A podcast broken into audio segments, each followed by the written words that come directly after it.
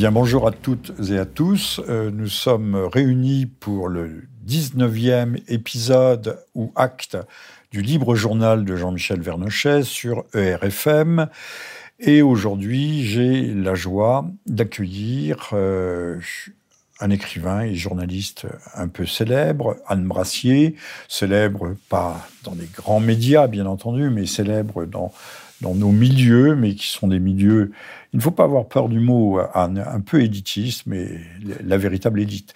Alors, Anne Brassier a été, est le, biographe de Brasillac, inutile de présenter qui est Brasillac, de la Lavarende, mort en 1958, et qui a été euh, lui aussi le biographe euh, des héros de l'aristocratie, des héros et des saints euh, de l'aristocratie normande avant et après la Révolution. Et puis également, euh, Anne Brassier été le biographe de Sainte-Anne, euh, la mère de la Vierge Marie. Alors, euh, aujourd'hui, ben, nous allons parler nécessité et actualité oblige, nous allons parler de l'incendie de Notre-Dame. Bonjour, Jean-Michel. Bonjour, chers auditeurs. Bonjour, Anne. Anne est beaucoup plus euh, alerte que moi ce, matin. Alors, que va-t-il se passer demain? Euh, Au fond, est-ce que euh, la voûte ne s'est pas s'effondrer, mais il y a toujours un péril en la demeure, en la demeure, en la cathédrale? Tout est-il terminé de ce point de vue-là, ou tout ne fait-il que commencer? Je vous pose une question un peu technique. Alors, euh, techniquement, je crois que tout est encore très, trop tôt pour euh, se prononcer, puisque euh, les, les, enquêteurs n'ont même pas le droit de rentrer dans la cathédrale. J'y étais hier. Il y a un cordon sanitaire bien, bien déterminé, mais pour les gens du métier, il y a encore personne de, à l'intérieur. Donc, euh, il est urgent d'attendre. Et toutes ces déclarations intempestives sur euh, la cathédrale sera prête, on va la reconstruire pour les Jeux Olympiques, ça fait beaucoup d'âneries dans la même phrase. Parce que les Jeux, quel est le rapport entre les Jeux Olympiques et Notre-Dame? Je ne vois pas, excusez-moi. Et deuxièmement, euh, on ne construit pas une cathédrale en cinq ans. Euh, si tous ces gens, si, si, tous ces gens avaient un petit peu de, ne, serait-ce que d'avoir lu Ken Follett, les, les, les piliers de la terre, Hein, ce, grand, cet Américain qui a euh, fait le, roman le plus extraordinaire sur la construction des cathédrales. Heureusement, je vous interromps, qu'il y a des Américains pour s'intéresser à notre patrimoine. La numérisation de Notre-Dame n'a pas été faite par des équipes françaises à l'origine, mais par bien par, les Américains. Et grâce au ciel, si on peut reconstruire, ça sera grâce à ces intellectuels américains. De même que vous savez, comme moi, que la meilleure connaissance de la littérature ou de la peinture, euh, de la peinture impressionniste, ou de la euh, littérature romantique française se situent, les meilleurs spécialistes se situent aux États-Unis et surtout pas en Europe. Euh, alors, vous lâchez un mot, Europe. Euh, Ken Follett, m'a faisant découvrir la construction des cathédrales, me montre que les architectes, les maîtres charpentiers, les sculpteurs passaient d'un chantier à l'autre en Angleterre, en Allemagne, euh, dans les Pays-Bas, en France, euh, en Espagne, en Italie. C'était des équipes qui tournaient. Donc, si vous voulez, les cathédrales, c'est vraiment une histoire européenne. S'ils ont besoin de chercher des racines chrétiennes à l'Europe. Et également provinciale au sens de province, de l'ancien mot province. Euh, en, en, Bretagne, il existe une petite église avec les deux tours de Notre-Dame. Et on peut penser que ce sont les mêmes architectes qui construisent cette petite église avec ces deux tours, ah qui est une réplique en miniature. Je l'ai oublié, mais je l'ai vu. de mes yeux ah vus. Euh, il suffit de chercher, qui est une réplique en miniature de la cathédrale de Notre-Dame. On ferait bien d'aller d'y aller pour s'en inspirer. Alors, euh, revenons. Euh, Donc c'est trop tôt. revenons. non seulement c'est trop tôt, mais il était trop tôt pour dire que c'était accidentel. Il est trop tôt aussi, bien sûr, pour dire ça. Mais d'ailleurs, leur précipitation montre qu'ils sont très très gênés aux entournures. parce que déjà avoir la réponse euh, à la supposition euh, d'attentat est gênante. En fait, euh, on ne sait rien, donc on, on va sa gueule. Sur, ces, sur un peu sur les, en 30 secondes sur les questions techniques, mais c'était la, charpente qui tient en fait les, murs en partie. Il n'y a pas que les arcs-boutants, mais la charpente qu'on appelle la forêt. C'est un terme magnifique. Oui, 1200 chaînes, 2000 chaînes, choses extraordinaires. Nous allons y venir, chère Anne. Mais aujourd'hui, en fait, la, voûte peut très bien s'effondrer d'une minute à l'autre. Et, ça, on ne nous le dit pas. Non, non. Euh, en, vrai, en vérité, on, devrait retenir, on, devrait retenir notre souffle. Très bonne expression, on devrait retenir notre souffle. Exactement ça, dans la mesure où on ne sait pas. Alors, ce qu'il ce qu'il faut se dire aussi, c'est un, avoir la foi, mais aussi avoir la foi dans ces constructeurs, qui étaient quand même des génies. Euh, n'ayons pas peur du mot, euh, ce sont des, gens euh, qui, qui, appliquaient des règles que je ne connais pas, des règles d'architecture, des règles, mais, mais bon, c'est un miracle que cette permanence de ces cathédrales, 800, 800, 800 ans. 850. 850. Donc, euh, il faut avoir la foi. Euh, tout, est, tout est fait pour, pour durer. Alors, euh, nous, nous on parlions, dire, en effet. On passe euh, du coq à l'âne, mais et, puis euh, et puis, Jean-Michel, on ne sait même pas si, si, les pierres n'ont pas été extrêmement abîmées parce que très humidifiées. elles se décomposent. Donc c'est épouvantable. Sous l'effet de, de l'eau, il y a d'abord il y a le choc mécanique, le choc thermique, thermique, thermique et, et l'eau qui décompose, qui décompose le calcaire. alors, tout de suite une incidente, on veut reconstruire éventuellement avec des, on dit en plus solide, parce qu'on a des techniques extraordinaires aujourd'hui, avec des poutrelles de béton ou d'acier. Euh, c'est oublié de dire que euh, le chêne a duré 850 ans. C'était déjà des chênes à l'origine qui sont souvent avaient plus d'un siècle pour leur, section, ces, troncs énormes qui étaient déjà vieux d'un siècle. Donc on a des, on a une, une architecture qui a 1000 ans qui avait une, des superstructures qui avaient 1000 ans. Or, prenez des, des poutrelles d'acier, aucune, aucune structure d'acier ne dure plus d'un siècle. Non. Sauf entretien constant, et alors ne parlons pas du béton qui se décompose. C'est une autre idiotie que de dire nous, nous sommes bien plus forts que les autres. Et l'acier est tellement plus solide que le bois. Nous, nous, nous, sommes beaucoup plus intelligents que dans le passé. Ça, c'est déjà un deuxième deuxième bêtise l'adolescent. Le, bois, à partir de quatre siècles, devient, puisqu'il s'agit de, du cœur du chêne, et non pas de l'aubier, de la partie euh, tendre qui entoure ce cœur, euh, au bout de 3-4 siècles, il devient dur comme de la pierre. D'où D'où l'impossibilité de, le faire brûler comme ça aussi vite. Aussi vite, en une demi-heure, toute la toiture était embrasée. l'ont dit, on n'a jamais vu ça. C'est quand même C'était impossible. Ils ont l'habitude, les gars. Hein. C'était impossible. Non, là, ça, a brûlé en, en trois quarts d'heure. Ah, attention, vous êtes en train de dériver vers le complotisme le plus noir. Ah oui, oui, ça, ça fait longtemps. J'ai vu une vidéo d'un gars euh, très, très modéré qui était interrogé par une télévision euh, américaine. Euh, on lui coupe la parole et on l'éjecte du studio parce qu'il pourrait, il pourrait, il émet, il esquisse l'hypothèse que cela pourrait ne pas être tout à fait accidentel. Et on dit, monsieur, pas de ça chez nous cassez-vous, la, la, bah, l'émission est terminée, euh, ce qui montre quand même le, terrorisme. Et, le terrorisme du mensonge. Le terrorisme du mensonge, très très jolie expression, et en même temps la complicité internationale pour essayer de masquer un événement euh, qui, nous interroge et qui nous interroge très très profondément. Parce que comment a-t-il pu avoir lieu Si c'est un acte terroriste, pourquoi a-t-il eu lieu? Euh, Ça pose des questions de sécurité et autres très profondes le, cette destruction affreuse me pose d'énormes questions.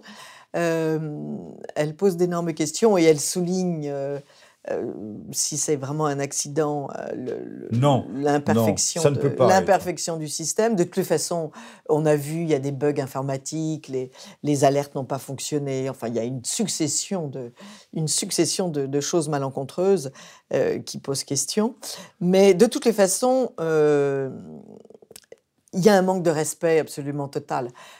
Je suis désolée, euh, il y a un architecte, l'ancien architecte qui s'occupait de tout le bâtiment. Benjamin Mouton, voilà, jusqu'en 2013. Il, est, il, est, il m'a beaucoup impressionné et il a dit, mais euh, de mon temps, il y avait quelqu'un 24 heures sur 24. Il y avait une équipe de deux hommes 24 heures sur 24. 24. Ce qui me paraît euh, élémentaire, Il y a un rapport de l'université de Caen, d'ingénieurs en mécanique de, de l'université de Caen donc votre fameuse Normandie et la ouais, euh, qui en 2016, M. Sarkozy est, alors, euh, est alors président de la République. Il ils envoient un rapport. Il envoie un rapport qui va être classé secret défense qui ne sera pas publié en disant que euh, le système de sécurité euh, est quasiment inexistant, que des risques réels existent, notamment le risque terroriste, puisqu'il y a une vulnérabilité, une accessibilité euh, flagrante à la cathédrale, au comble de la cathédrale. tout reste morte ce, même ingénieur, qui a un nom italien, demande à la mairie de Paris de financer des bourses de recherche sur la sécurité, et la mairie de Paris répond niet dans les deux heures pour dire, pour dire, ce n'est pas Notre-Dame de Paris n'est pas notre problème. le problème, le problème, il est là, et ça, il faut quand même le rappeler aux auditeurs, c'est qu'ils ont volé, la République a volé tout ce patrimoine religieux en à la Révolution française. Euh, c'est une spoliation, c'est une une horrible spoliation. les, églises, sauf exception, sont propriété de l'État. Sont propriété de l'État. Donc, la charge de les gars, donc les gars, avec les inconvénients et les avantages, hein, parce que c'est vrai, certains prêtres m'ont déjà dit quand je tiens ce langage, me disent mais cher Anne, euh, nous n'aurions pas l'argent pour entretenir euh, ce, ces bâtiments. Bon, cela dit, au Moyen Âge, ils avaient l'argent. Hein. Euh, le, denier du culte, à l'époque, il arrivait. pourquoi est-ce qu'il n'arrive pas aujourd'hui? C'est une autre, c'est une autre question à poser. Mais euh, ils ont pris toutes ces, ils ont pris toutes ces églises. Alors, il faut qu'ils aillent jusqu'au bout et qu'ils les entretiennent, ou alors ils les rendent. Et je suis persuadé. Non, euh, non, non, il y a un autre projet qui n'est pas un projet terroriste, c'est leur démolition.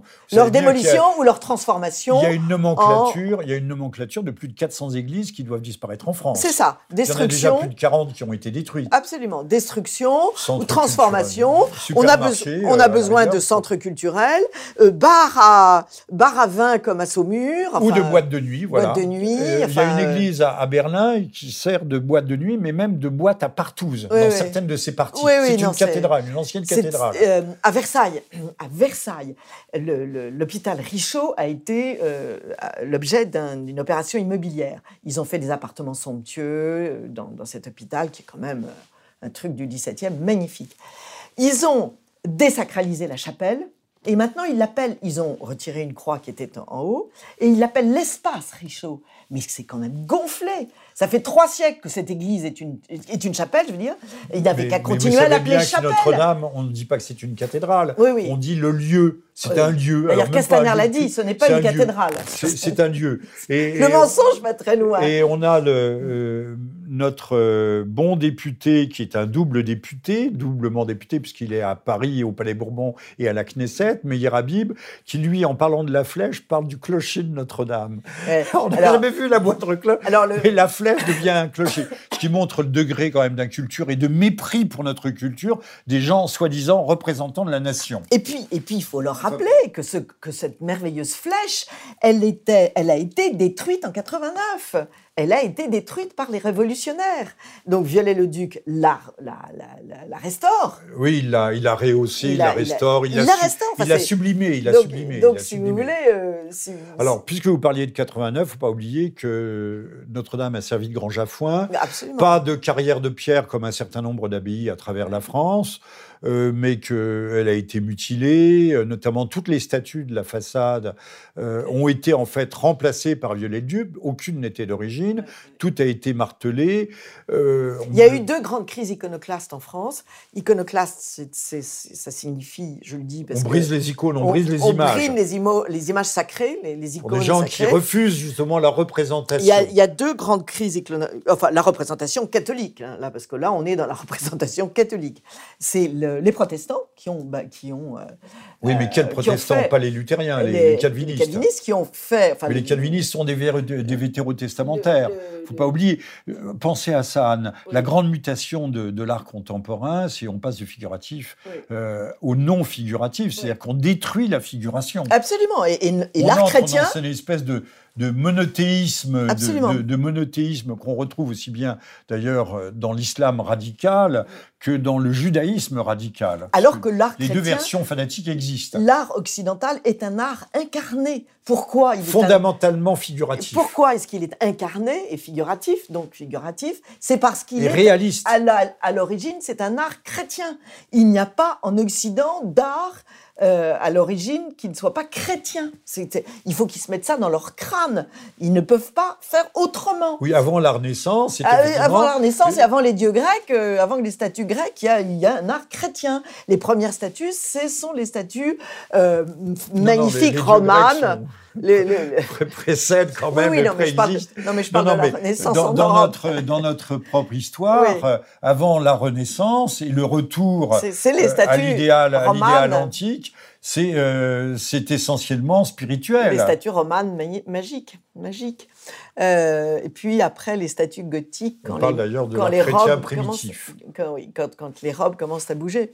Mais euh, pour en revenir à cette République, euh, c'est une machine à euh, désinguer euh, le patrimoine religieux et les esprits. Parce que après avoir euh, massacré les églises, euh, ils ont massacré l'enseignement catholique. Ils ont expulsé alors, les congrégations. Alors, Anne, posons-nous la question, pour nous et ceux qui nous écoutent, au cours de cette 19e livraison du libre journal de Jean-Michel Vernochet, avec pour invité Anne Brassier, grand écrivain, brise, biographe de Brasillac, de La Varande et de Sainte-Anne, posons-nous la question, pourquoi tant de haine? Pourquoi cette haine de la catholicité ou de la foi catholique ou de la foi chrétienne?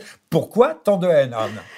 Alors, très bonne question, merci de l'avoir posée. Euh, J'ai envie d'illustrer encore un tout petit peu la haine anticatholique parce que ça n'est pas connu dans notre pays et les, jeunes qui viennent de naître ne savent pas qu'à la fin du siècle dernier, enfin je veux dire à la fin du 18e siècle, mais comme moi je suis du 19e, pour moi le siècle dernier c'est le 19e, euh, c'est le 18 18e, euh, il y a eu l'expulsion des congrégations, l'interdiction des congrégations religieuses, interdiction des congrégations enseignantes. Vous, vous parlez en 1905. Oui, mais, mais ça a commencé en 1870 et 80. Et, et ne pas oublier qu'on détruit euh, la médecine française et les hôpitaux, puisque, puisque il n'y avait pas d'infirmières. Il n'y avait que des religieuses à Cornette. des religieuses. Et, absolument. Mais les religieuses ne servent à rien, bien évidemment, encore moins les religieuses. Non, non, non. Le à problème, part se faire harceler par les prêtres. Le problème, c'est qu'à l'époque, ils n'avaient pas, pas, pas de problème de grève dans les hôpitaux, puisque les religieuses étaient là 24 heures sur 24.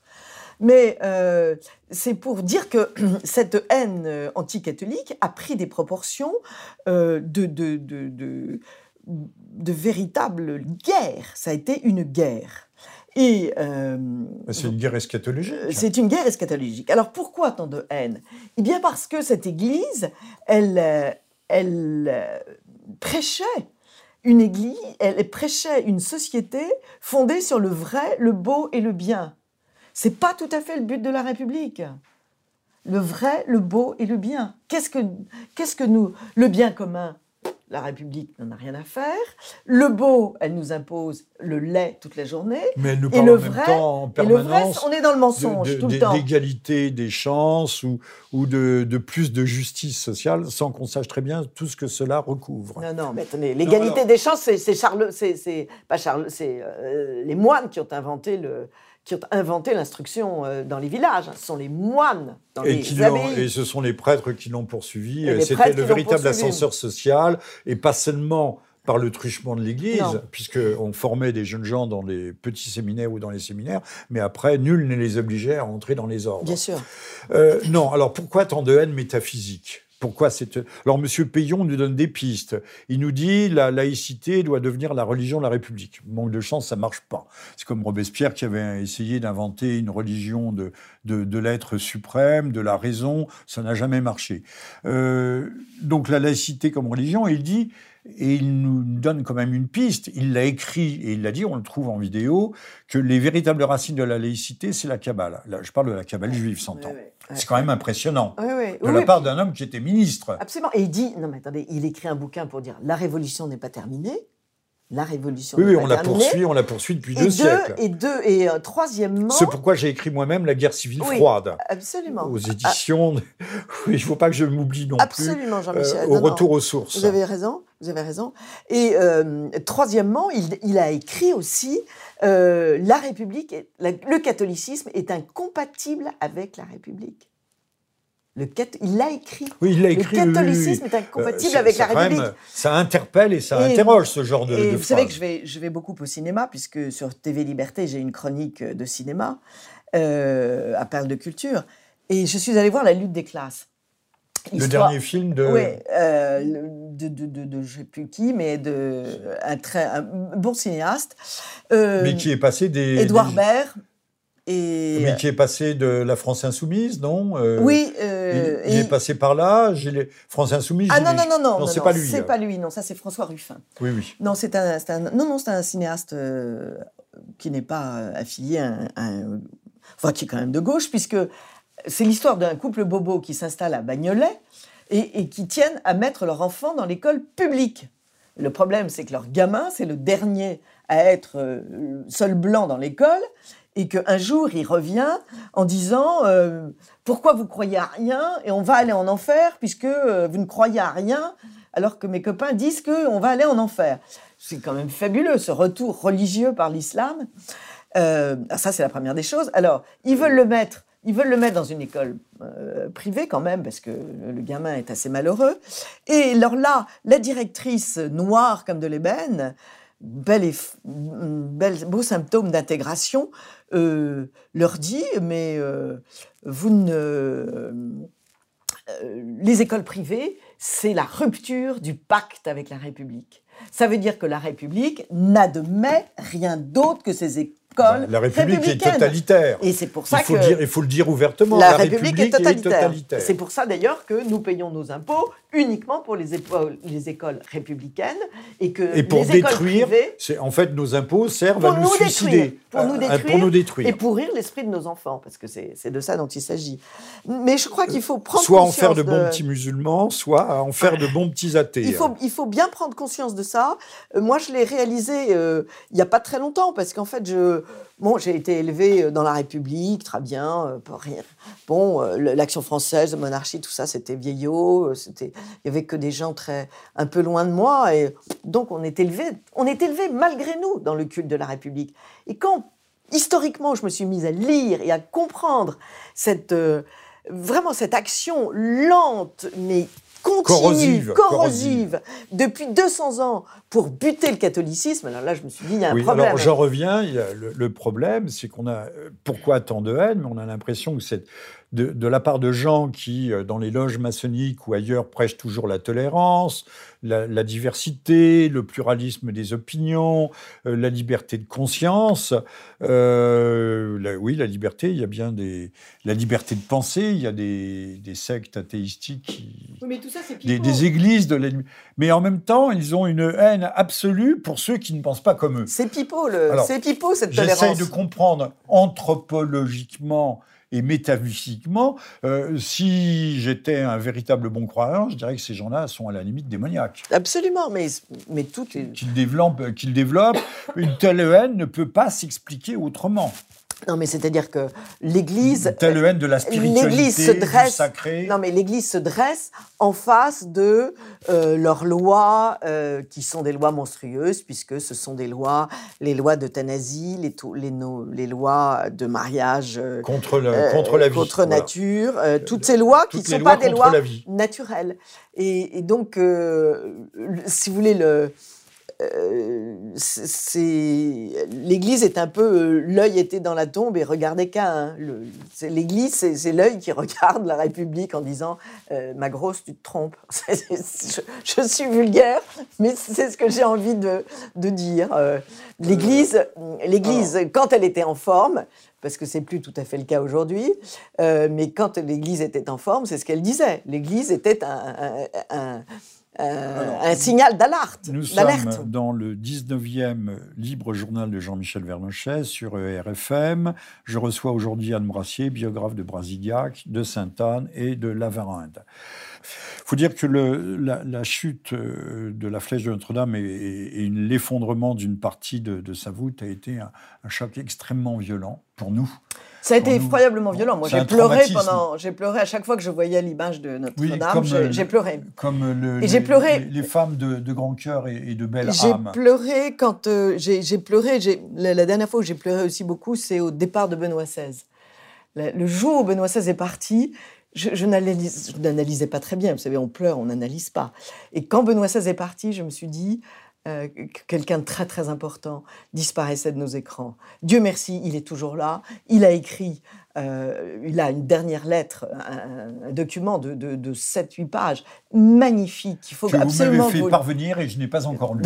je confesse. Il faut, que, il faut que vous le lisiez et euh, on a besoin de lui parce que c'est vraiment. Euh, Alors revenons, Chiran, parce que le temps nous est hélas compté, sur cette haine du sacré, de la transcendance et au fond le euh, l'occasion inespérée euh, pour ceux, euh, pour les tenants de la République, de désacraliser Notre-Dame, en faire un lieu, non pas un lieu de culte, mais un lieu de tourisme, un lieu de passage, une de hall de gare. On a déjà des projets de flèches qui seraient des espèces de jaillissements de cristal, mais qui qui ne ressemble à rien.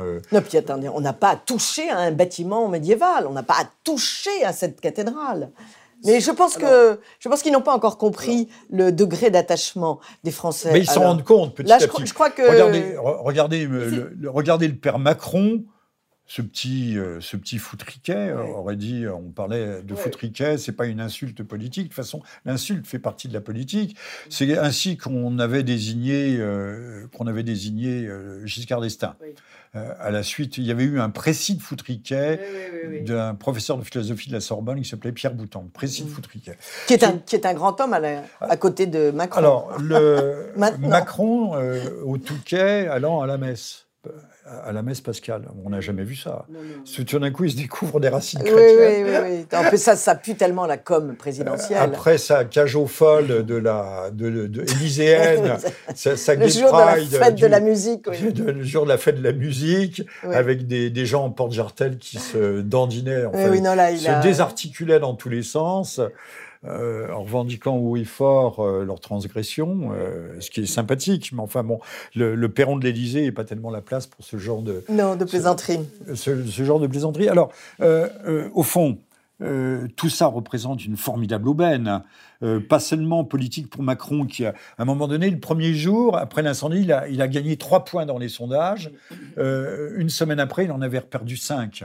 Euh, il n'y a pas eu d'union sacrée derrière le président, ça n'a rien ressoudé. On a vu que le, la dernière journée des, Gilets jaunes, la mobilisation ne se démentait pas, elle se durcit, et pas seulement à cause de la présence des Black Blocs, de ces fameux Black Blocs ou de ces antifas que le, le pouvoir euh, euh, qui sont au fond, je, n'ose pas dire les nervis, mais qui sont les milices du pouvoir, et qui sont là pour infiltrer et dévoyer le mouvement des Gilets jaunes. Euh, on, voit bien qu'il n'y a pas eu ce, réflexe d'union sacrée. un jour, c'est un attentat de Strasbourg. je suis en train de dire des choses affreuses. un jour, c'est une boulangerie qui saute. Un autre jour, c'est un immeuble qui, qui crame. Comme par hasard, il y a eu toute une série toute une série. L'affaire des Gilets jaunes, la crise des Gilets jaunes a été émaillée par toute une série de, mini-catastrophes, de, drames, de, faits divers euh, plus ou moins tragiques ou dramatiques. D'ailleurs, vous noterez qu'à propos de Notre-Dame, personne n'a parlé de tragédie. Tout le monde parlait de drame. Mais ce n'était pas un drame, c'est une tragédie nationale mais ça, faut, il, faut il faut maîtriser le vocabulaire comme vous pour le, savoir, Jean-Michel. Euh, alors, nous je, sommes une race en voie d'extinction. tout de suite la parole, mais je note, puisque nous, avions, nous revenons à notre propos euh, liminaire. Euh, quand M. Benjamin Mouton quitte ses fonctions en 2013 pour assurer, il dit qu'il a mis des, des des portes coupe-feu, euh, qui a un poste de garde au rez-de-chaussée qui intervient dans le quart d'heure qui suit la moindre alerte, pour ce qu'ils appellent la levée de doute, euh, que tous les appareils euh, électriques sont interdits dans la forêt. en 2016, nous avons un rapport qui établit qu'au contraire, le, le, système de sécurité est dans un état de délabrement. ce rapport est classé sans suite et même interdit de diffusion et de publication par M. Sarkozy alors que le risque terroriste, notamment depuis 2015, euh, euh, que ce soit Charlie Hebdo ou le Bataclan, est réel, que Notre-Dame de Paris fait partie des, des deux, trois, quatre monuments mondiaux qui sont ou Saint-Pierre de Rome, visé en premier chef par le terrorisme, on vient de le voir euh, à Colombo, euh, au Sri Lanka, euh, par le terrorisme euh, takfiriste, wahhabite, l'ultra-radicalisme musulman, on laisse en désirant. ne croyez-vous pas, et là je pose une question épouvantable, mais on est conspirationniste et on ne se refait pas, n'est-ce pas, Anne N'y a-t-il pas eu... Je ne crois pas qu'on soit conspirationniste, on est adepte de l'observation du réel. N'a-t-on pas délibérément laissé Notre-Dame exposée sans susciter, sans intervenir, mais en se disant, il y a bien un mec qui viendra un jour ou l'autre craquer une allumette? Ça, ça pouvait satisfaire euh, euh, tous les tenants de la destruction des symboles chrétiens que nous évoquions à l'instant. Euh, et puis, le, encore une fois, M. Sarkozy s'est nourri de l'affaire de, l'affaire de, de, Charlie Hebdo, comme Monsieur Mont, je vais dire mon temps, non, Monsieur Mitterrand s'était nourri de l'affaire de Carpentras, ça s'est fait remonter beaucoup plus loin, aux années 80, 85, euh, je crois, Carpentras. Euh, de, donc de créer ce, ce, électrochoc qui rassemble derrière le, chef qui est en perte de vitesse. Je viens d'apprendre, je viens d'apprendre par un ami iranien. Euh, qui, qui dit que le chat, voyant le chaos arriver, avec les, les manifestations dans la rue, a, dit, a, décrété euh, Après moi, vous aurez le chaos. Et deux jours après, un cinéma brûlait avec 200 personnes. Je me souviens de cet épisode. Et euh, il a été prouvé que. Les prémices du chaos. Il, a, il, a, été prouvé que. C'était un, incendie, un incendie volontaire. C'était un incendie volontaire pour démontrer que le chaos allait arriver. Euh, et bon, Donc il y a des forces des ténèbres ça, fait froid dans le dos. Qui sont, qui sont à l'œuvre, indéniablement. voilà, ça fait froid dans le dos. Nous euh, n'irons pas plus loin. Le massacre du Bataclan, euh, on n'ira pas plus il loin. est difficile de dire que c'était accidentel. Voilà, on n'ira pas plus loin, mais malheureusement, l'étude euh, des gros attentats et des grosses tragédies du, du passé nous apprennent à être extrêmement prudents. Vous remarquerez que dans l'affaire de Colombo, alors qu'aux premières lueurs de l'aube, on nous dit que les églises euh, que, que, ce sont des églises qui sautent, deux catholiques, une évangélique. Immédiatement, la presse embraye pour nous expliquer que des hôtels ont été visités, les églises passant en second plan, alors que ce sont des chrétiens en tant que chrétiens, parce qu'ils sont chrétiens. Euh, dans un pays où les, où les musulmans sont malgré tout très minoritaires. Non, mais c'est-à-dire que le, la guerre de religion ne doit pas exister, puisque les religions n'existent pas pour eux. Donc la guerre des religions ne doit pas exister. Oui, mais à l'occasion, on sait instrumenter les, les radicalismes, les, les, fanatismes pour essayer de faire s'entretuer les religions entre elles. Bien sûr, bien sûr, pour éliminer. Bon, on, Donc j'en reviens. Euh, a-t-on laissé notre-Dame, en tout cas, là, il y a une culpabilité euh, effarante. Il y a une, culpabilité effrayante. Quand on pense qu'on... En état de vulnérabilité, en espérant, en espérant que peut-être un jour ou l'autre, et, aujourd'hui, encore une fois, pour... Euh, c'est Napoléon qui avait fait, euh, de, avec le sacre, qui avait fait de Notre-Dame une sorte de temple républicain. mais on n'y jouait pas encore la Marseillaise, ce qui est arrivé juste au lendemain de la défaite, mais par provocation, on s'entend, par défi. Et De Gaulle a fait jouer un Tédéum de la victoire, pourquoi pas, pourquoi pas, mais en excluant le cardinal archevêque de Paris à ce moment-là. Avec, il, y avait. Tout à fait classe. Je vous renvoie à l'éditorial de, Jérôme Bourbon, d'Henri Varol, qui est paru euh, aujourd'hui ou demain. Euh, achetez-les, demandez-les à vos kiosques, euh, consultez-les en, ligne, et, vous verrez que l'épisode est, relaté. de Gaulle avait exclu le cardinal archevêque de sa propre cathédrale. Ah oui, le républicanisme de, de Gaulle est étonnant. Moi, ce qui m'amuse, si vous voulez, c'est...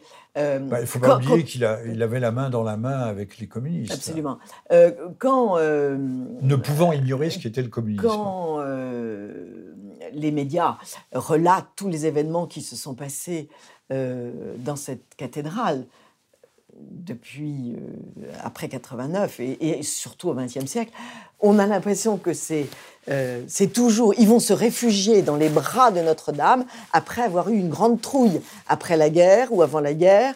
Euh, dans les événements tragiques, les Français se précipitent dans l'église en se disant Oh là là, ça fait longtemps qu'on n'a pas parlé à Notre-Dame, il serait peut-être temps de se mettre sous sa protection. Vous voyez, il y a un petit côté. Euh, il un petit, s'occupe pas de l'église en temps normal, mais quand il y a un drame, alors là, vite, vite, on retourne à l'église. Ça, c'est la première chose. La deuxième chose, ils n'ont strictement rien dit rien dit, ces journaleux, sur tous les événements sacrés qui se sont passés à, Notre-Dame, c'est-à-dire le couronnement de nos rois, c'est-à-dire euh, le, retour de Saint-Louis de croisade avec la, couronne d'épines, enfin tous les grands, les, grands événements qui se sont passés. encore une fois, la France ne commence qu'en 89. C'est hallucinant. Avec les Femen qui viennent profaner Notre-Dame. Et qui n'ont rien eu. Et, les cloches. Et qui n'ont rien eu juridiquement. Ben non, elles ont été non seulement exonérées, elles ont été euh, récompensées, primées. Par contre, les gardiens qui, étaient, euh, qui ont voulu euh, s'opposer à ça. Et qui n'étaient pas des gardiens blancs, hein, c'était des, c'était des Pakistanais. Des Pakistanais qui se sont opposés à ça. Qui ont été condamnés par la justice. Ils ont été condamnés. Mais on est, on est dans l'inversion totale, là. Totale. Diabolique. Si, vous bah, imaginez Peut-être faut-il avoir le courage de dire, je, vais prendre un mot, un mot musulman, mais un mot oriental qui nous vient d'Orient, de dire que shaitan est à l'œuvre. Je crois. Je crois, je crois. Ces gens-là nous rendraient croyants si on ne l'était pas. Absolument, Ils y parviendraient. Euh, alors, Macron a-t-il ou n'a-t-il pas esquissé un sourire en pouffant avec... Euh, oui, la photo. avec, la photo est terrible. Euh, avec Édouard Philippe avec Édouard ah, Philippe. la photo est euh, ils sont aux abords de Notre-Dame. Euh, ils ont l'air de pouffer. Philippe a l'air d'avoir raconté une bonne blague. Euh, Madame Trogneux-Macron est là aussi, a l'air assez réjouie. Euh, comme si, au fond, se disant quelle belle aubaine, euh, euh, notre président de, de, Marie ou notre président tout court devait rendre des comptes sur ce, ce, ce grand débat, déballage, l'Himalaya qui accouche d'un souriceau. et là, il est, il est exempté de corvée. alors que tout le monde savait qu'il n'avait rien à dire et que de toute façon, il ne dira jamais rien. Euh, il ne dira jamais rien, et que là, euh, tout d'un coup, providentiellement, alors on peut parler de la, Sainte Providence, qui arrive, qui tombe du ciel pour incendier en une demi-heure de temps du, bois qui est censé physiquement ne pas pouvoir brûler. Alors, c'est là où il faut... Je parle de euh, physiquement au sens de la science physique. Absolument. C'est là où il faut retrouver un peu d'espoir, c'est que c'est quand même un signe que on ne sait pas d'où il vient et qui l'envoie, mais c'est tout de même un signe et euh, ça a quand même donné une, certaine claque à beaucoup de gens. Euh, beaucoup, beaucoup de gens, euh, beaucoup se sont retrouvés au pied de Notre-Dame, croyants ou non croyants, pratiquants ou non pratiquants. Il y a eu une espèce de, Ça fait vibrer quelque chose. Ça a, fait, ça, a été une commotion. Dans les fibres, une ça a commotion, été une, Excellente, une excellente commotion, une, une commotion cérébrale pour tous ces crétins qui disent, qui, disent que ben oui, on parle pas des racines chrétiennes, et eh ben après ça n'a pas d'importance. Eh ben si mon gars, ça a de l'importance et que on n'est pas les et là, la classe politique vient de découvrir que le christianisme n'était pas aussi déraciné qu'il l'imaginait ou qu'il l'espérait. Absolument. Euh, ou alors cette, cette, critique des païens, euh, comme quoi l'Église est internationale et que c'est elle qui nous a dévitalisés. Ça, c'est la critique. J'adorais Dominique Vénère, mais quand il dit que l'Église, moi pas. Que, le, oui, moi c'était un ami. Non, mais c'était un euh, païen qui est allé suicider, lui aussi profaner, préfaner Notre-Dame. Paix à son âme. Paix à son âme. Euh, mais quand il dit euh, que l'Église est internationale, non, c'est l'Église, les chrétiens, les catholiques, les prêtres, ce sont ceux qui ont le plus traduit, de, qui ont le plus fait de dictionnaires langue indigène euh, et langue catholique pour, pour pouvoir développer ces peuples. En, un mot, vous, avez vu le, vous avez vu le cardinal Sarah, la déclaration du cardinal Sarah. La mythologie de, de penser que le, la science antique, que ce soit Aristote ou, ou la science tout court a été transmise par les, musulmans. Non, les traducteurs à l'époque, c'était des, des coptes, c'était des, des, moines chrétiens qui, les ont, qui ont traduit ces textes en arabe. Absolument. Et qui en ont fait bénéficier, qui ont nourri l'islam à ce moment-là. Bien sûr, mais il y a aussi l'islam d'Averroès, d'Ibn Roch. Mais il y a aussi toute la contre-propagande. Euh, vous le savez bien, c'est l'Occident chrétien qui est responsable de tout, qui est responsable de, des atrocités, de l'esclavage, de la colonisation, de la Shoah. C'est l'Occident chrétien. Alors que on nous tape dessus à bras raccourcis. On nous tape dessus alors que, à bras raccourcis. alors que tout ce qui s'est passé euh, est l'œuvre de gens qui n'ont rien à voir avec les chrétiens ni avec les catholiques. Euh, ce qui s'est passé à Moscou, ce qui s'est passé à Berlin, c'était deux mouvements politiques anticatholiques. C'est tout. Les seules régions d'Allemagne qui ont résisté, c'était des, des régions catholiques. Alors ça, il faut quand, même, faut quand même bien le dire. Et puis, il faut écouter le cardinal Sarah, cet homme qui a 72 ans, qui dit, euh, qui est donc un Guinéen. Les Guinéens, c'est euh, c'est une espèce d'élite africaine. Les Guinéens sont extrêmement intelligents. J'ose pas dire, ce serait un mauvais jeu de mots, qu'ils ont la foi du charbonnier. Ils ont, euh, oui, non, non, mais ce sont des types très, très brillants. Moi, j'en ai rencontré beaucoup des Guinéens. Ils ont non, mais quand les Africains ont la foi, ils ont une foi assez extraordinaire. Non seulement la foi, mais le, le QI, c'est vraiment un type remarquable. Euh, ils ont subi le martyr, puisqu'ils ont été occupés, enfin, ils ont été maîtrisés par Sékou Touré pendant des années. Euh, et, le cardinal Sarah a fait de la prison. Et il faut entendre le cardinal Sarah dire Mais sans l'Église catholique, je ne pourrais pas m'exprimer en français, je ne serais pas devenu catholique et je ne serais pas là à vous parler aujourd'hui cette reconnaissance de la mission. Mais j'ai entendu de jeunes musulmans hauts fonctionnaires africains me tenir les mêmes propos. bien les mêmes propos. bien sûr. Si je suis quelque chose, si mon père est quelque chose, si nous avons été délivrés du règne terroriste des sorciers, dit mon père et mon grand-père me racontaient que le matin dans le village, quand on se réveillait, on ne savait pas si on n'allait pas être désigné par le sorcier pour être sacrifié. faut le dire, c'est ça, c'est ça la Grande Afrique. Et, la colonisation, avec tous ses défauts et ses très immenses qualités, nous a délivré l'Afrique de cela. Mais euh, ce qu'il faut bien prendre conscience, c'est il faut avoir le courage de le dire. cette accusation contre l'Occident chrétien qui n'a permanente, qui, qui a certainement évidemment ses petites failles, hein, ses petits défauts. Ou ses gros, euh, gros défauts. Mais, euh, mais, et ça, c'est un mouvement qui date depuis, depuis 50 ans. 50 ans. Et quand j'avais 20 euh, ans, mon père me disait déjà il n'y a rien de mieux que l'Occident. Ah, il n'y a rien de mieux que l'Occident. Moi, j'avais 17 ans, 18 ans. Euh, je disais papa, t'es gentil, mais bon, euh, la Chine, c'est pas mal quand même. L'Inde. Le, bon j'étais je cherchais ma petite différence, ma petite particularité.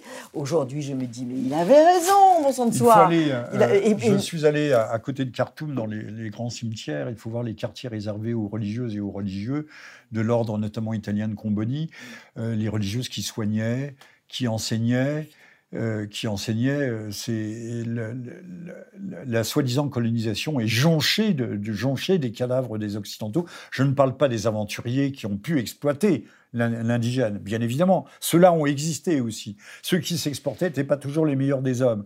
Mais euh, c'est pas toujours, mais, oh, mais avec un tout petit pourcentage, parce que vous ne résistez pas. Mais les ordres religieux, vous ne les ingénieurs, la, tâche accomplie est immense. La tâche accomplie est immense. Et euh, pour ce qui est du pourcentage des, des, mauvais bougres, je dirais que vous ne pouvez pas résister dans un pays euh, où vous êtes le seul blanc si vous n'êtes pas un tant soit peu ami avec la population. Vous êtes éliminé dans la minute dans, dans, le quart d'heure. on, prend des bouillons de 11 heures. non, mais on vous fout un scorpion dans votre lit. Un bouillon de 11 heures. L'affaire est réglée. Hein. Un peu de moustache. vous savez, j'ai vécu en Afrique. Un peu de moustache de léopard. J'ai été enseignante en Afrique. Parce que dans mon école, on m'avait appris qu'il fallait partir en mission en Afrique pour euh, enseigner les petites Africaines, pour qu'elles deviennent des femmes d'aujourd'hui qui prendraient notre place en Afrique. Donc, si vous voulez, quand on me dit... Euh, quand on me dit que ces missions sont monstrueuses, c'est moi-même qu'on met en accusation. Et je trouve ça absolument sordide. Sordide. Alors maintenant, il faut retourner, euh, inverser le flux, et c'est la France qui devient une terre de mission. C'est la France et, les Africains. Et heureusement qu'on a enseigné, euh, on a envoyé des missionnaires en Afrique, parce que maintenant on a des prêtres africains qui viennent nous rappeler quelques vérités, comme le cas nous, nous acheminons, euh, merci à eux. J'ai rencontré au Sud-Soudan des, prêtres, euh, pas tous catholiques d'ailleurs, qui étaient des théologiens tout à fait admirables et des hommes de grande foi. Mais il y a, y a, un prêtre camerounais qui a, qui a, fait une, je ne sais pas si vous l'avez vu aussi, il s'appelle Étienne Bakaba. Euh, et il nous dit euh, Notre-Dame, c'est le symbole de la France et de notre culture européenne, mais qu'en avez-vous fait Que vous avez tout laissé, vous avez tout laissé tomber. Paris quitte au tombeau? Quitte ton tombeau. Ah, la formule est jolie. Alors, nous acheminons vers la, vers la sortie, hélas, de, cette émission, euh, qui était la, la, 19, la 19e livraison du libre journal de Jean-Michel Vernochet, avec pour invité aujourd'hui euh, un écrivain, euh, biographe de Brasillac, de Sainte-Anne et de la Varinde la, Varande, euh, Anne Brassier, euh, qui est aussi euh, journaliste à TV Liberté, où elle fait, où elle tient d'ailleurs une, rubrique, une chronique de critique de cinéma. Et de culture, de culture. il faut terminer sur une note qui n'est pas terriblement optimiste. Notre-Dame, rien n'est terminé. Nul ne pénètre, nul ne pénètre dans, le bâtiment. on parle de consolider la voûte, mais la voûte est toujours d'une extrême fragilité. Des tonnes d'eau ont été déversées, donc elle menace de s'effondrer. Et si elle s'effondre, cela peut entraîner euh, des dégâts collatéraux au sens fort du terme, c'est-à-dire que les, murs même de la cathédrale puissent euh, subir des dommages graves, voire irréversibles. Euh, on se demande pourquoi il y a eu ce peu d'entretien de la cathédrale au cours de toutes ces dernières années, pourquoi il n'y avait pas de fonds, il n'y avait pas d'argent. Il n'y a pas que pour elle. Aucune église de France n'est entretenue comme elle devrait l'être. C'est ce que j'allais le dire. Je rappellerai, il faut rendre hommage à un homme qui s'était converti à l'âge de 60 ans, à mon avis pas par opportunisme, qui s'appelait Marcel Bloch d'Assaut. Mm et qui avait engagé une, grande campagne, notamment par des publicités en Figaro, pour venir au secours, à la suite de Barès, euh, au secours, euh, euh, soigner la grande misère des petites églises de France. Rendons hommage à ce grand homme dont la descendance, le feu d'assaut, le feu des tuyères des avions d'assaut, a engendré la, cendre de ses fils. donc, c'est tout notre patrimoine qui est laissé à l'abandon.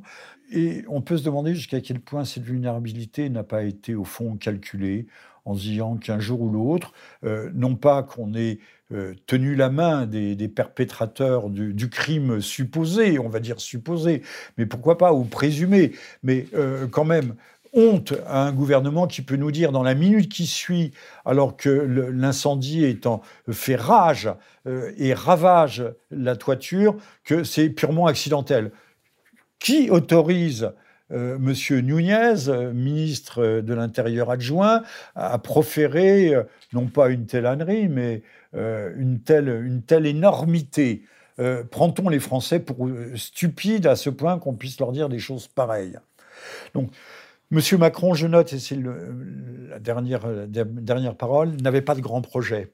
Il ne pouvait pas faire une pyramide du Louvre, euh, il ne pouvait pas faire un Pompidolium euh, ou une usine à gaz comme M. Euh, Pompidou avec le centre Beaubourg. Il n'avait d'ailleurs pas l'argent pour ça, parce qu'il faut trouver, il faut gratter des Paul pour habiller Pierre ou Pierre pour vice-versa. il faut donner un tout petit peu quelques rogatons ou gilets jaunes. pas d'argent, pas de grand projet. Ben là, il a un grand projet il va terminer, euh, il a de quoi, quelle aubaine pour lui, il va terminer en apothéose. Alors je ne dis pas qu'il est responsable, je ne dis pas qu'il était au courant, mais euh, on pourrait dire quand même, pour ne pas conclure, que tout, tout se passe comme si on avait laissé faire les choses. N'oubliez pas, et vous trouverez ça dans les références dans l'article de Rivarol que j'ai mentionné tout à l'heure, l'éditorial de Jérôme Bourbon, qui sera notre invité d'ailleurs dans quelques jours sur ce même, sur ce même thème. Euh, le, euh, on se baladait sur les toits de Notre-Dame comme on voulait. On montait par les échafaudages et, d'aimables, euh, petits trompe-la-mort, des, gamins, des préadolescents se sont euh, filmés en train de faire les, les sur les échafaudages et sur le toit de Notre-Dame. Donc n'importe qui pouvait aller sur Notre-Dame. Donc toutes les hypothèses sont possibles et toutes les hypothèses restent ouvertes. Absolument, mais moi je ne serais pas du tout euh, aussi pessimiste que vous. Je pense que cette commotion doit faire comprendre aux Français que s'ils veulent qu'on s'occupe de leurs églises, il faut les réinvestir, c'est-à-dire qu'il faut y aller. Ah oui. Euh, il faut y aller. Euh, c'est bien, c'est bien le dimanche matin d'aller faire son jogging, mais si vous n'allez pas dans l'église, eh bien l'église sera définitivement fermée. Donc tout est de notre responsabilité individuelle. Un. Euh, il y a des tas de... Vous savez qu'il y a un, mouvement de jeunes qui s'appelle euh, euh, Protège ton Église. Protège ton Église. Ce sont des jeunes qui vont faire des, des, sessions de, devant les églises ou à l'intérieur pour éviter que n'importe qui y rentre, pour être pour, et, 24 heures sur 24. Ils vont se faire interdire parce que ce sont des milices oui. anti-républicaines. C'est pas républicain les milices vous avez, de Vous avez raison, mais ce qui me plaît beaucoup, c'est cette réaction euh, euh, des uns et des autres. Euh, et je crois que dans les municipalités, il faut absolument que dans chaque municipalité, il y ait des chrétiens qui disent euh, bah, c'est très très gentil, euh, vous voulez faire un nouveau stade, un énième stade, euh, le, dixième de la ville ou du village, mais avant. Oui, vous dixième, allez... parce qu'il y a des villages en France où il y a deux ou trois stades. Ah, oui, oui, puis après, la, et les trois ça, stades. Il y a toujours de l'argent. Et après, après les trois stades, il y a la piscine, après il y a la patinoire. Enfin, le golf, le cas échéant. le golf, pour démocratiser le golf. Et après, comme le golf ne marche pas, on fait un lotissement. Donc, et personne ne touche de commission, de rétro-commission. Donc, il faut que dans chaque municipalité, euh, les, gens euh, remontent leurs petites manches et disent c'est comme ça et pas autrement. L'Église nous, nous appartient et vous devez la rénover. Une France de vieillards, vous le savez. Ben, pas tant que ça, parce que comme la vie en ville est insupportable, les jeunes retournent euh, à la campagne. C'est une parole d'espoir. C'est une parole d'espoir. Ah, moi, je, tant que je vis, j'estime que notre rôle, c'est de, de dégager de l'espoir c'est de s'en remettre à Dieu. Vous savez, la Providence a toujours fait très bien les choses. Je, en vieillissant, je me rends compte combien la Providence est efficace.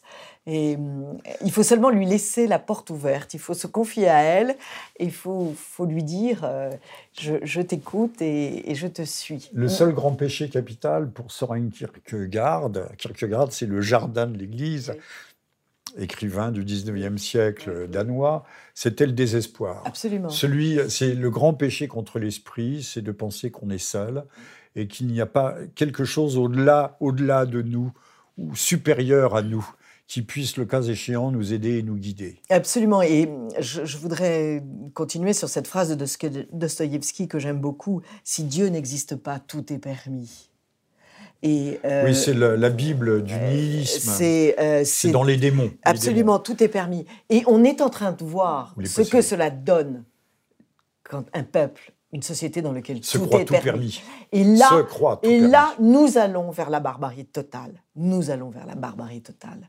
Et, et je dis attention, attention. Si vous voulez vraiment la barbarie, c'est-à-dire une vie impossible pour vos enfants, vos petits-enfants. La barbarie, c'est le euh, chaos. Et eh ben voilà. Mais certains visent peut-être le chaos, parce que nous on règne. Euh, autrefois, il s'agissait de diviser pour régner, mais maintenant, on peut, l'ordo à chaos, on peut répandre, diffuser le chaos, et on peut régner sur les hommes par le chaos. On le voit au Proche-Orient. Et, dans les guerres qui peut-être sont en train de couver, comme l'incendie à Notre-Dame. Le petit Napoléon qui a voulu se faire euh, sacrer donc, euh, euh, à Notre-Dame, il ne faut pas oublier qu'il s'est comporté comme un, comme un chef de, de, barbares dans, dans, toute l'Autriche, le nord de l'Italie. Il est arrivé en Espagne, bien sûr. il a et jusqu'à Moscou. Il a, il a fait des actes de il a profané des églises à Moscou. Les moscovites s'en souviennent encore. Euh, parce que eux, ils ont la mémoire longue. Ce sont des Asiates. La mémoire longue. Euh, c'est très important. Il faut ré euh, inculquer la mémoire longue, qui existe de toutes les façons. Mais, qu'on a supprimé dans l'enseignement, vous le C'est une princesse endormie. Parce qu'il n'y a plus de chronologie. C'est une princesse endormie, il faut la réveiller. Mais, Notre histoire, bientôt, ça sera Game of Thrones. Mais, euh, absolument. Mais euh, j'ai envie de, raconter cette histoire que j'aime infiniment, que j'ai trouvée dans un livre sur Zita, l'impératrice Zita. le... Napoléon arrive au Mont Cassin et euh, il roule des mécaniques, comme il fait toujours, comme font toujours les républicains. C'est marrant. L'impératrice Zita, c'était une Bourbon euh, Oui.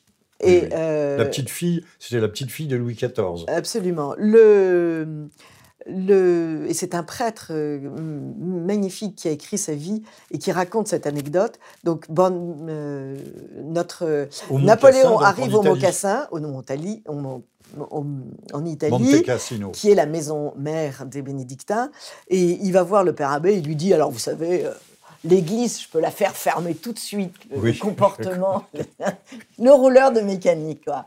tragique. Et euh, le père abbé, le, le, père abbé le regarde avec cette sagesse monastique, mais aussi cet humour que j'aime beaucoup chez, les, chez les moines. Oh, monsieur, euh, beaucoup de gens ont essayé de détruire l'Église depuis des siècles. Nous-mêmes, les hommes, nous-mêmes, les prêtres et les moines, nous avons essayé de la détruire. Mais nous n'y sommes jamais arrivés. L'Église est éternelle. Nous n'y sommes jamais parvenus. C'est une belle histoire. Hein. Mais il parlait bien de l'Église, il ne parlait pas du bon cassin. D'ailleurs, Napoléon ne voulait pas détruire euh, le, monastère, mais par contre, les Américains s'y sont employés et, ils, ah, y sont parvenus. Et ils y sont parvenus, bien sûr. Lors de la fameuse bataille de Mais ça a été reconstruit. Ça a été reconstruit et à l'identique. On ne nous a pas mis de, petits bâtiments modernes. Je ne suis pas encore allée au Alors, Anne Brassier, vous étiez mon invité aujourd'hui. Avez-vous un mot ultime Et puis sinon, nous allons prendre congé de nos auditeurs. Eh bien, retour à l'église.